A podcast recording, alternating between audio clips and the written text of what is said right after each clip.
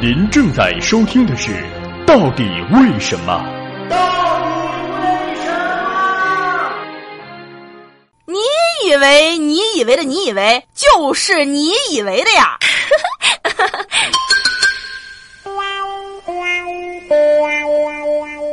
为什么那些口味变态的人会沉迷于丧尸片呢？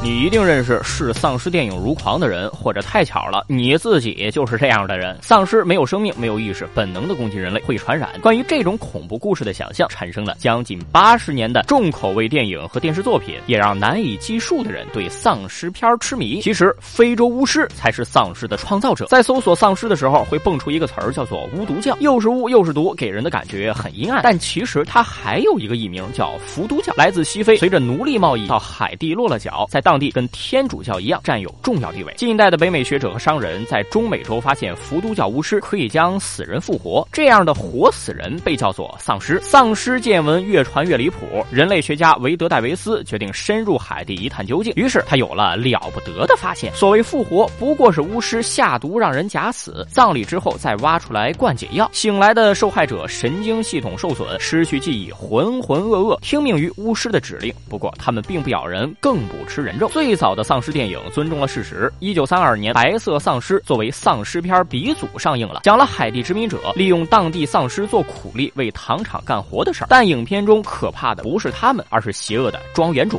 这部电影更像是一对针对剥削者的讽刺电影。从此近十年，丧尸电影没有跳出伏都教的窠臼，直到罗梅罗的活死人系列才为丧尸片打了个漂亮的翻身仗。丧尸从苍白苦力变成了极具攻击性的腐尸，给观众带来来了。强烈的冲击力。随着丧尸形象大热，影片中的丧尸也是越来越多、越来越强，分布越来越广。在我们都看过或者听过的《行尸走肉》和《生化危机》里，草木枯萎、城市空寂，各国各族幸存者联合组成暴徒军团求生，丧尸与末日联系在了一起。其实，如果没有特殊爱好的话，丧尸形象绝不可能给人好感。同样是拟人形象，为什么会得到不同待遇呢？早在四十年前，日本科学家提出恐怖谷理论：机器人和人类的相似度越高。观众对其好感度也越高，但这种相似度到了百分之七十左右，好感就会骤然下降，下意识的对死尸的判断。相似度再提高时，人类会对他们产生同胞般的感情，而丧尸这种外表死的不能再死，却能够活动和咬人的怪物，自然处于恐怖谷的谷底，被死去的人追逐撕咬，最后变得跟他们一样。丧尸的设定恰好把人们对死亡的恐惧被死去的同类带走同化，变成了影像幻觉中的现实。但人类需要体验。恐怖和危险，所有的痛苦都会让大脑释放内啡肽，以麻醉精神，并让人感到愉悦。这也是我们喜欢辣椒、蹦极、桑拿或者皮鞭、